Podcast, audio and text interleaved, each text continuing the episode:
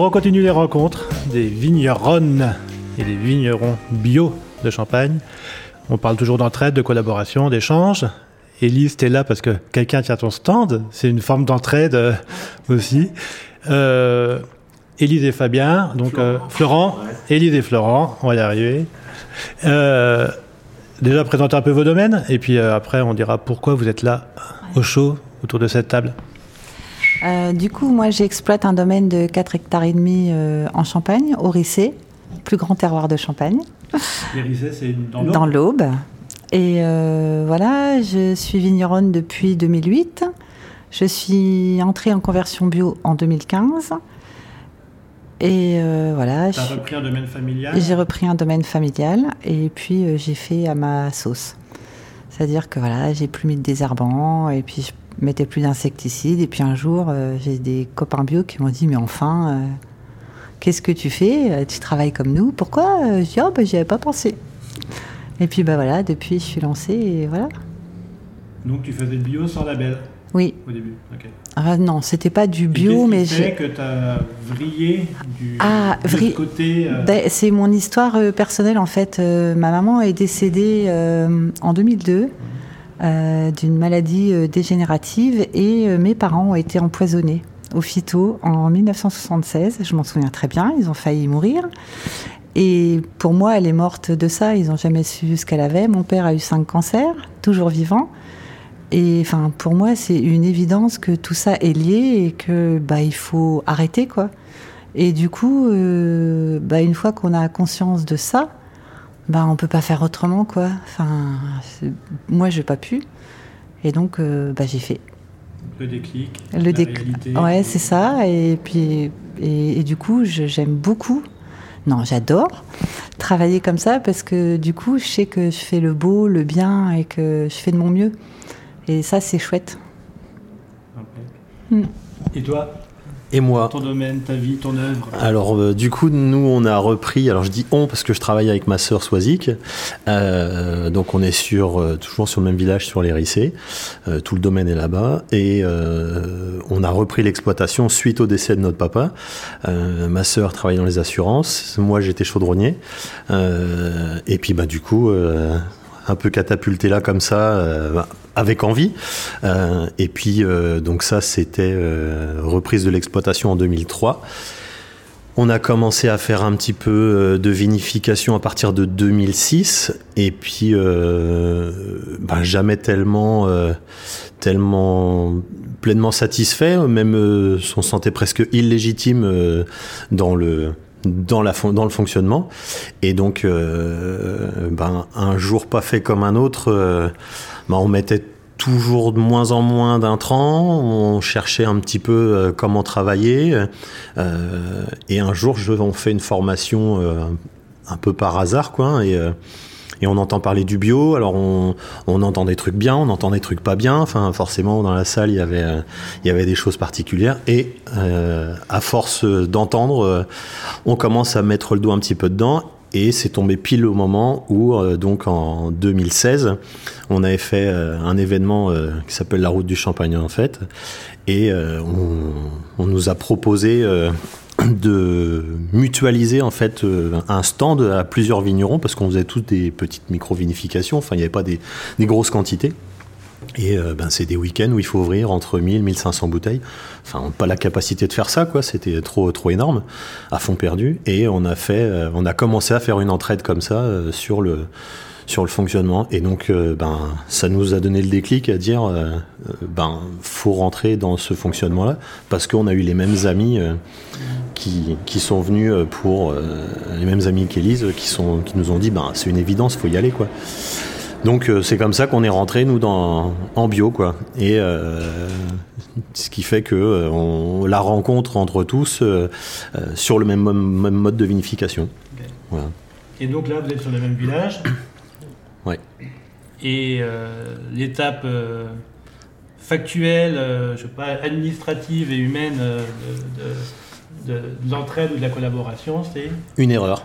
une- Une erreur où un jour euh, on se prêtait du matériel Et on se trouve avec un enjambeur qui était donc sur notre exploitation que je prête à Olivier, avec Olivier Oriot, le salarié, le salarié d'Élise.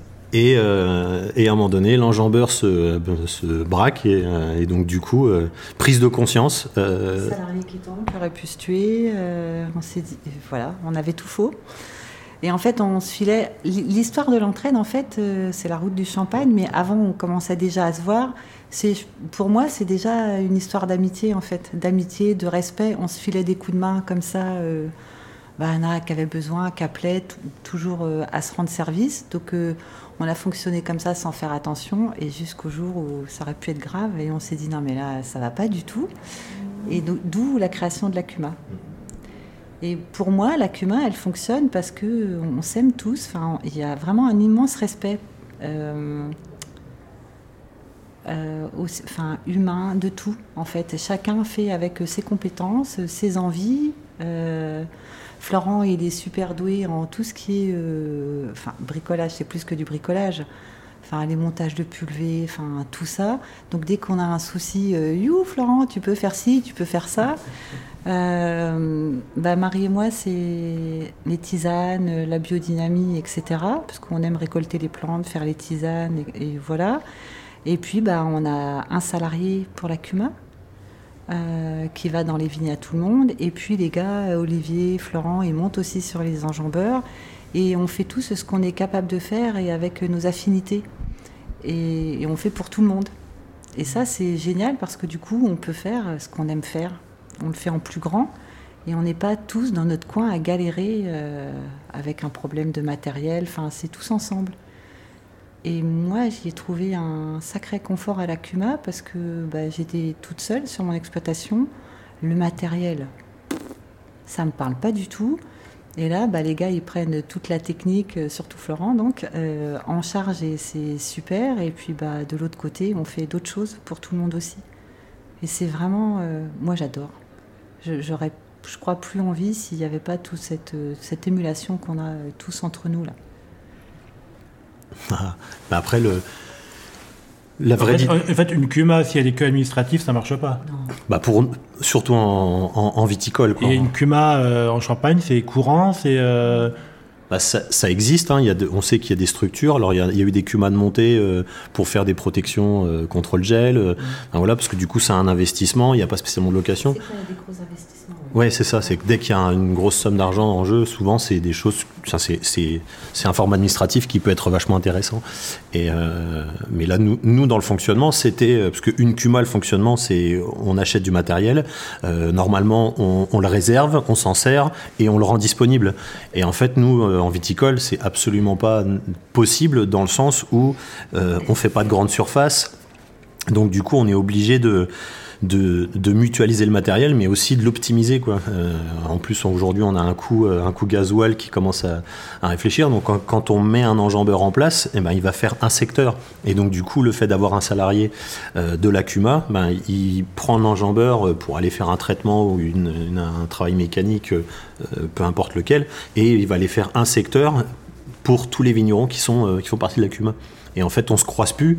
Euh, avec Olivier, on pouvait se croiser presque cinq fois par jour quand on faisait nos traitements en pleine campagne. C'était illogique, quoi. Euh, en fait, on allait aux mêmes endroits euh, pratiquement. Et donc là, on arrive à sectoriser, on arrive à faire des circuits. Enfin, du coup, tout ça fait que. et en plus, c'est ça qui est hyper intéressant, c'est qu'on a énormément de technologie et de, de, côté. Euh, alors quand je dis technologie, c'est même euh, de la matière grise, quoi. C'est que euh, bah, la connaissance d'Élise, la connaissance d'Olivier, la connaissance de Marie, tout ça fait que on est réellement dans, dans, dans, une mutualisation et on a un président, enfin on a un trésorier qui a une jolie phrase. C'est on additionne nos compétences et on, mutualise nos. Ah ça va me revenir, je la ressortirai. Ouais. C'est toujours bien d'avoir des phrases comme ça. Sans ah ouais, non, mais elle est. Elle est, elle est... Ouais, quand on s'en souvient, c'est chouette. Ouais. Et la Cuma, elle est donc sur le... que sur le Viti ou vous faites. Euh... Aujourd'hui, elle est que sur le Viti, ouais. Mm. Je dis aujourd'hui parce que du coup, Olivier est dans le fonctionnement, ils sont en polyculture élevage là depuis trois ans maintenant.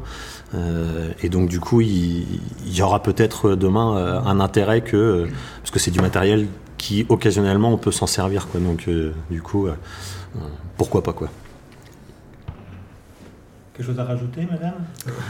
Non? Non, mais tout le monde. Non, mais c'est intéressant en tout cas de voir ces modèles parce que c'est vrai qu'on n'est pas forcément habitué. Puis non, mais parce que justement, c'est, enfin, pour moi, la notion d'amitié et de respect, c'est ça. Euh, qu'on n'a pas beaucoup parlé, mais Soisy, qu'elle s'occupe de toute la paperasse de la CUMA, c'est quelque chose, quoi.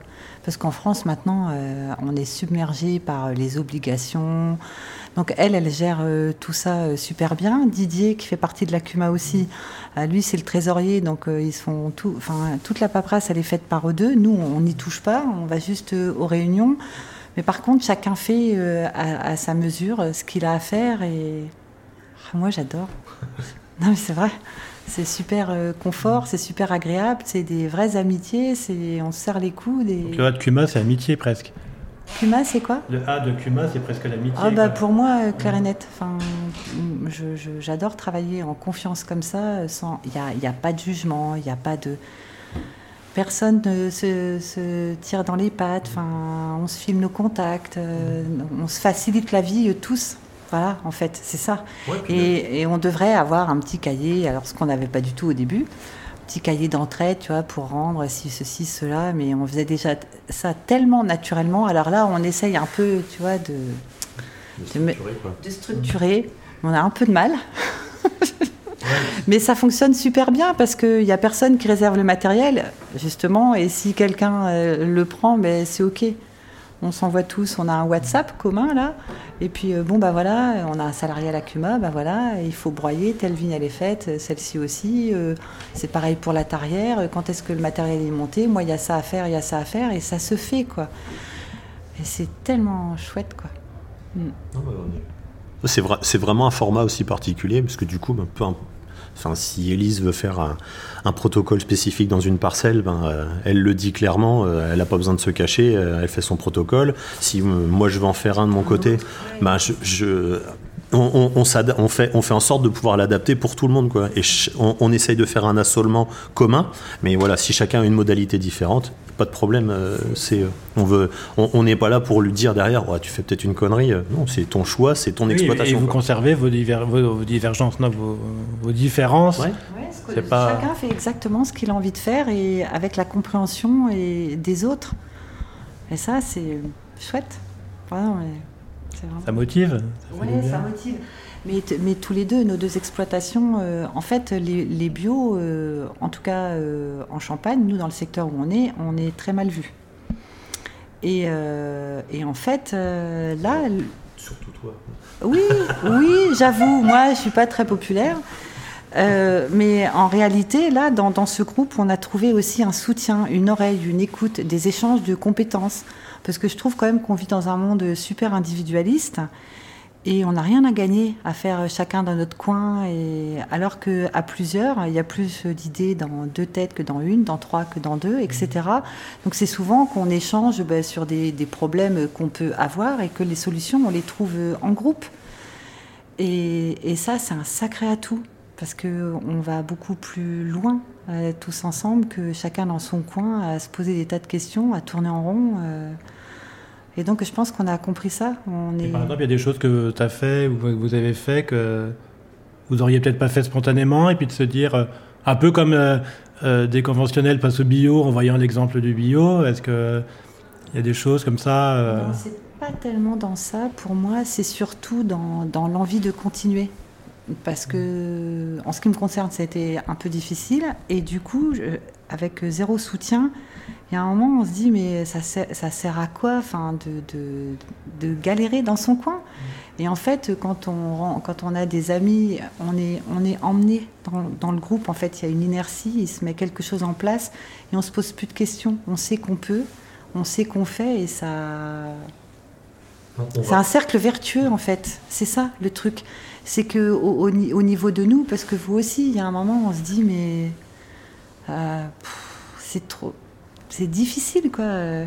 Et, en fait, après, de pouvoir euh, échanger euh, naturellement, spontanément et sans aucun jugement et avec une grande ouverture de cœur et d'esprit, bah, après, euh, c'est bon, quoi, c'est parti. on a, on a ce, dans ce fonctionnement-là, il y a la, petite particularité d'aller chercher c'est une vitesse qui, qui, qui, s'est installée. On se rend même pas compte, quoi, mais euh, euh, on, évolue hyper vite dans la technique, dans les évolutions sur euh, mettre des protocoles, et puis le protocole fonctionne, donc on continue. Et, vu que chacun y met un petit peu du sien et de son cœur quoi dedans, et on, sent tout de suite que bah, quand on fait des formations, quand on, on se dit mais ah ouais, moi je, me, j'ai une rétrospective des fois de me dire mais si j'en suis là aujourd'hui, euh, en fait, je trouve que ça a été hyper vite, quoi. Parce que du coup, jamais j'aurais pu faire ça euh, avec ma sœur tout seul dans notre exploitation, quoi. Le temps de formation, il est long. Euh, donc, quand il y en a un qui va faire une formation que tout le monde n'est pas obligé de la faire déjà, s'il y a un truc qui est vachement intéressant, c'est une réunion de retranscription. Et, et, voilà, c'est gratuit, mais pas tant que ça, parce que du coup, tout ça, c'est ça, ça s'emboîte, quoi. Donc c'était la phrase, c'était mutualiser nos différences et euh, additionner nos compétences. C'était ça. Bravo. Il est bien, il est bien. Non mais voilà, et euh, on, a, on a une autre personne qu'on n'a pas parlé, on a Eric Collinet aussi, euh, qui, nous a, qui nous a fait avancer aussi sur l'agroécologie. donc il, a il a commencé à planter des arbres un peu, parce qu'il est trufficulteur aussi dans son, en plus de son métier de vigneron.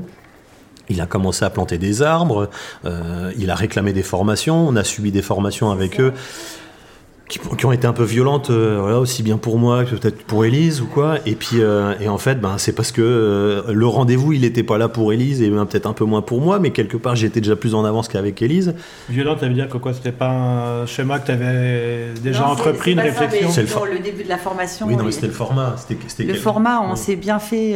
C'est parce que du coup, on a vu quelqu'un qui était, qui était là pour. Qui nous provoquer, pour nous faire réagir. Ouais, mais je pense. Au début. Après, ça s'est bien passé, mais, au début, moi, j'avais envie de partir.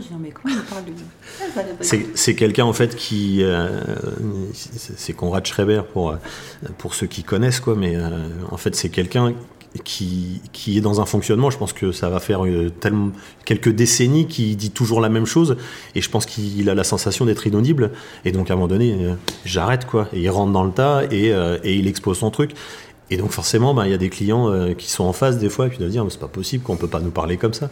Mais euh, du coup, tout ça nous a fait avancer dans l'agroécologie. Ben, nous, on a 50% de la surface où on a planté des arbres dans les vignes. voilà, on, on, évolue, on est en train de travailler avec les couverts végétaux. Donc, et tout ça, c'est c'est des choses qui sont intéressantes de nouveau parce que dans l'entraide avec Olivier, qui est en polyculture élevage, qui est intéressé par la même, euh, chose, en train de se dire, ben moi sur la partie agricole, on va travailler les semences qui nous intéressent pour pouvoir les avoir à dispo euh, et euh, pas les faire venir des pays de l'Est. Et là, du coup, on est, on est, voilà, autant il y a la biodynamie et puis là, du coup, l'agroécologie, mais du coup, on essaye d'être très local et, et, on recentre tout ça pour pouvoir enfin quelque chose qu'on pourrait presque pas faire si on était tout seul quoi. Euh, donc c'est là, c'est là où euh, vraiment l'entraide elle, a pris, euh, elle est dans un engrenage là aujourd'hui. Il y, a vraiment un truc qui, qui accélère et c'est intéressant quoi. Donc tout ça, ça permet de faire du, du champagne, du bon champagne.